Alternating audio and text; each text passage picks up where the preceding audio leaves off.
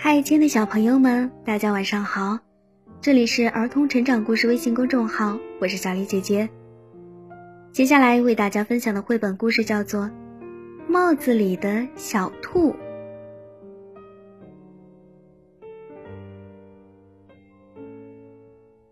织帽师哈特先生可是城里有名的人呢，在他的帽子专卖店里，满满的摆着各式各样的帽子。有用布缝的，用草编的，有的还带着翎毛。一天，哈特先生收到公主的来信，请他到皇宫里走一趟。原来，为了出席一年一度的盛大舞会，公主要向他定做一顶与众不同的帽子。临走前，哈特先生叮嘱年轻的小侄子：“阿杜尔，我得外出一趟。”你可要看好店铺哦，记住，千万别碰任何东西。哈特先生刚出门，小阿杜尔就把他的告诫抛到了脑后。他这里翻那里找，哇，遍地都是宝呢！有可以乔装打扮的帽子，有演杂技用的帽子，还有玩球戴的帽子。真没想到，一顶帽子还能玩出这么多花样来。咦，我还从来没有见过这种帽子呢，看起来像个烟囱似的。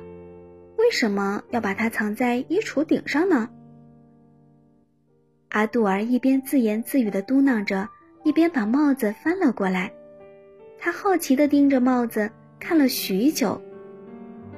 织帽师的大椅子真舒服，阿杜尔不知不觉地睡着了。喂！一只兔子，两只兔子，三只兔子，四只兔子，五只兔子，六只，第七只，第八只，第九只，第十只，十一只，十二只。帽子啃起来，咔咔咔咔；帽子摇起来，吱吱吱吱；帽子撕起来，呲呲呲呲。真没想到。一顶帽子可以玩出这么多的花样！叮铃叮铃，阿杜尔一下子被惊醒了。天哪，这是怎么回事儿？叮铃铃，你好呀，阿杜尔，我是隔壁鲜花店的。我猜这个小家伙应该是你的吧？阿杜尔简直不敢相信自己的眼睛，只要看得见的地方，几乎遍地都是兔子。停车场、公共游泳池、电影院、摩天大楼的顶上、电脑上、自行车上、门前门后、窗帘里、冰箱后，还有锅里、鞋里和公共汽车上，甚至连地毯下、隧道中和汽车里面，到处都是兔子，连天空中也有呢。我的老天爷，我可是提醒过你，什么都不要碰呀！哈特先生回到帽子店的时候，几乎要惊呆了。阿巴哈卡达巴哈。幸好制帽师哈特先生还记得帽子的魔法。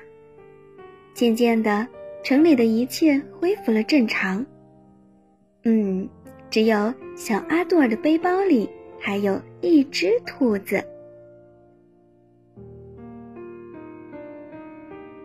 好啦，亲爱的小朋友们，今天的故事就为大家分享到这儿啦。这里是儿童成长故事微信公众号，我是小丽姐姐，祝大家晚安。